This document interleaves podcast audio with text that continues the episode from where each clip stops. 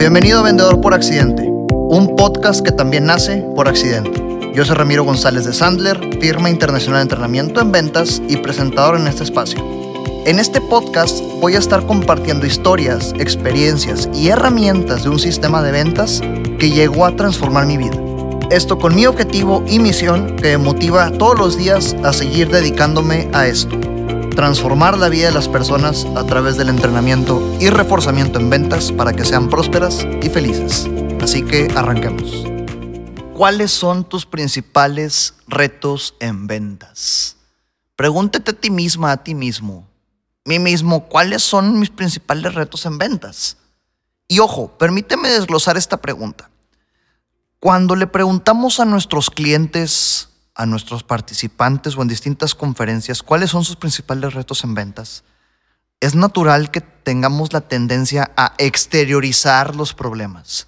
¿A qué me refiero con esto? Nos acordamos de que la política está haciendo cosas en la frontera y que nos agregan aranceles y que los impuestos y que el mercado y que la economía y que el dólar y que la moneda, en fin, cosas que ni ustedes ni yo podemos hacer absolutamente nada por modificar y entonces tenemos esta tendencia de, tercerizar los problemas en lugar de enfocarnos en lo que realmente nos compete. Entonces repito la pregunta, ¿cuáles son tus principales retos en ventas? Te invito a ponerle pausa en este momento al podcast para que pienses cuáles son tus principales tres retos, no pienses más, cuáles son tus principales tres retos internos, obstáculos que te topas al vender. Si ya regresaste después de la pausa o si no has regresado, te comparto los que más hemos visto en el mercado. Tal vez que tengas que hacer constantes descuentos para poder cerrar oportunidades. Muchos, déjame pensarlo, déjame revisarlo. Te topas con muchas veces el mándame la información, que para quienes lo hemos recibido sabemos que el mándame la información es solo un no disfrazado. Quien diga lo contrario, por favor, escriban en mis redes sociales y, compártame qué es lo que ha enviado para que realmente cierre todas las ventas a las que les envía nada más un correo de información. Tal vez tú o tu equipo de ventas dominan el conocimiento técnico del producto que venden, se han hecho expertos en eso, pero no técnicas de venta. Muchas cotizaciones, pero muy pocos cierres. Ciclos de venta muy largos, yo creo que a todos nos ha pasado. O tal vez invertimos mucho tiempo en oportunidades que al final no se dan. Y es un común denominador en la industria. Vendas lo que vendas, sea un commodity, sea un producto de valor único, una venta consultiva, vendas lo que vendas. Pero cuestionémonos, ¿por qué? ¿Por qué es un común denominador todo esto en cualquier vendedor o vendedor que se topa en constante comunicación con compradores? Con esto podemos empezar a platicar de cómo vendemos hoy. No pretendo juzgar, no pretendo satanizar a este tipo de vendedor. Yo quiero que ustedes tengan la mejor opinión terminando este episodio de qué tan bien o qué tan mal está este sistema que sigue el vendedor tradicional. En Sandler le llamamos vendedor tradicional. A partir de ahora, cada que me refiera a vendedor tradicional, vamos a estarnos refiriendo a este individuo. Y por favor, espero que después de este episodio, ese vendedor tradicional sea el vendedor que dejamos de ser. Nuestra vida previa a este podcast es vendedor tradicional. Después de hoy ya no somos ese vendedor tradicional. Vamos a suponer que salimos a vender hoy, que nos proponemos vender X producto, X servicio y es un buen día para salir a vender. ¿Qué paso seguimos? ¿Cuál es el procedimiento que usamos para vender? Te voy a poner un ejemplo. Vamos a suponer que quiero vender un plan de teléfonos celulares, más allá del plan, los equipos, vaya, o en volumen, precio-volumen, a una empresa. Voy con la empresa a ofrecerle los servicios y los, el volumen, en, fin, estos celulares, 10 celulares, porque son 10 empleados. Llego con la persona encargada de compras y empiezo. Fíjate que tengo los mejores celulares del mercado. La mejor marca a nivel nacional. pesan 10 gramos y luego miden 10 centímetros por 5 centímetros de ancho. La mejor pantalla táctil que existe en la industria cámara de 86 mil megapíxeles y el plástico con el que está hecho está reciclado del petróleo de Afganistán. Es la mejor oportunidad que tienes. Primer paso del vendedor tradicional, llamar la atención. Intentar llamar la atención. Quiero hacer un paréntesis, insisto, no pretendo juzgar, al final quiero que ustedes digan si estos pasos funcionan o no para que no tomes decisiones radicales hasta ahorita, porque sí, obviamente todos queremos llamar la atención, pero tal vez no sea la manera correcta. Continuemos. Llamar la atención. Después de que ya logré llamar la atención únicamente hablando características y beneficios, ya tengo la atención de la persona con la que quiero vender porque fui necio, fui persistente, fui terco.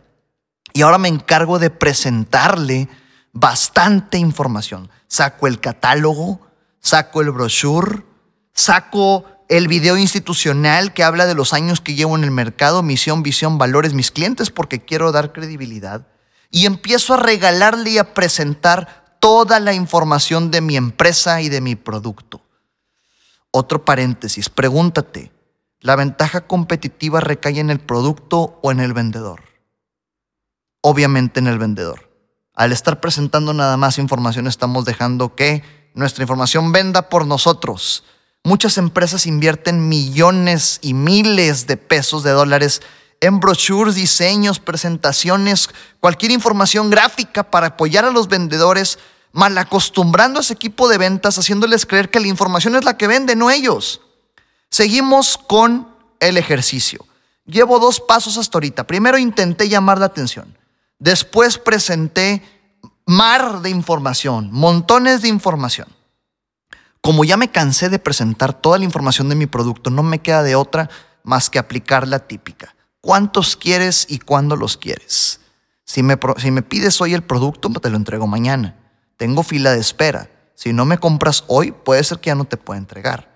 El famoso cierre forzoso, el tercer paso del vendedor tradicional, es intentar cerrar con frases, técnicas que claramente hemos escuchado en bastantes películas y en bastantes situaciones de la vida real, entonces tú cuestionate si siguen funcionando o no.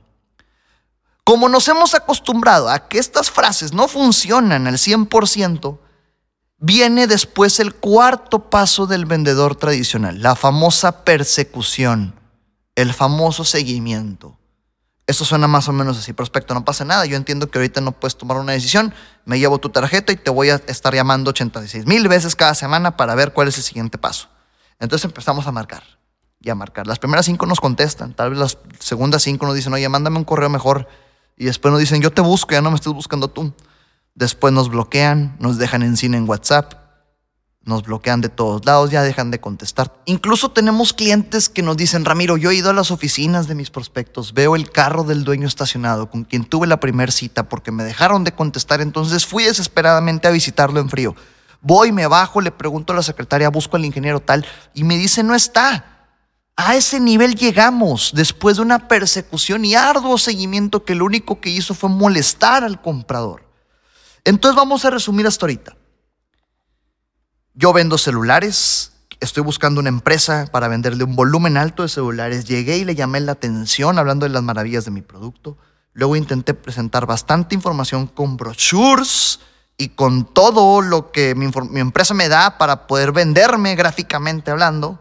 Luego intenté cerrar diciéndole para cuándo los quieres y cuántos quieres con el famoso cierre forzoso. Como me dijeron, déjame pensarlo, empecé a ser terco, necio y abrumador con mi seguimiento. Cuatro pasos, llamar la atención, presentar información, intentar cerrar y la persecución o seguimiento. Pregúntate, ¿funciona? ¿Podemos vender así? La verdad es que sí, por siglos lo hemos hecho, pero ¿qué tan cansado es?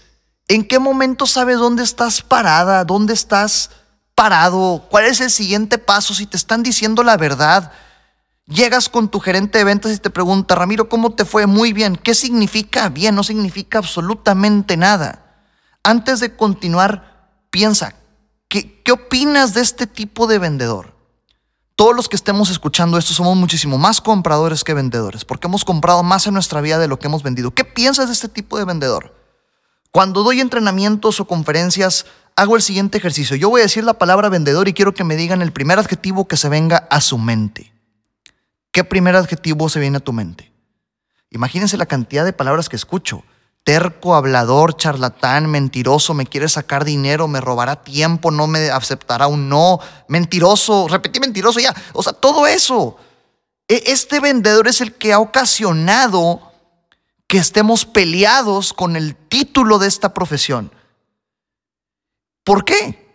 Porque todos reaccionan igual.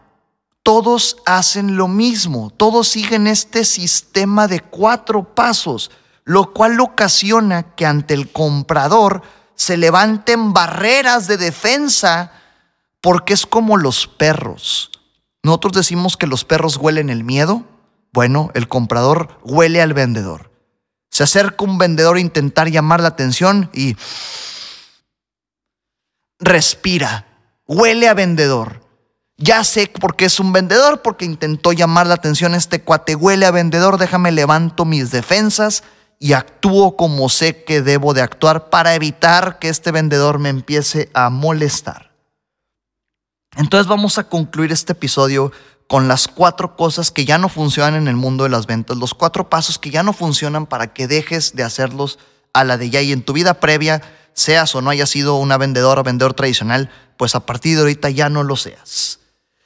Con la regla, si tu competencia lo está haciendo, detente en este momento y haz algo distinto. Si quieres ser tratado diferente, debes actuar diferente los cuatro pasos del vendedor tradicional que ya dejaron de funcionar, llamar la atención, presentar y regalar información, intentar cerrar y la persecución o seguimiento, lo cual sabemos únicamente ocasiona que el comprador levante sus defensas y ustedes díganme si quieren seguir vendiendo de esta forma o no. En siguientes episodios hablaremos de cómo sonar distinto, qué hacer diferente para no caer en estos cuatro pasos típicos del vendedor tradicional y lo más importante, cómo reacciona el comprador ante esto para saber la psicología atrás de las ventas. Nos vemos pronto. Gracias por tu tiempo conmigo en este podcast. Si lo que escuchaste te aporta y o crees que le pueda sumar a alguien, por favor compártelo. Te dejo mis redes sociales arroba Ramiro Sandler en Facebook, Instagram y YouTube.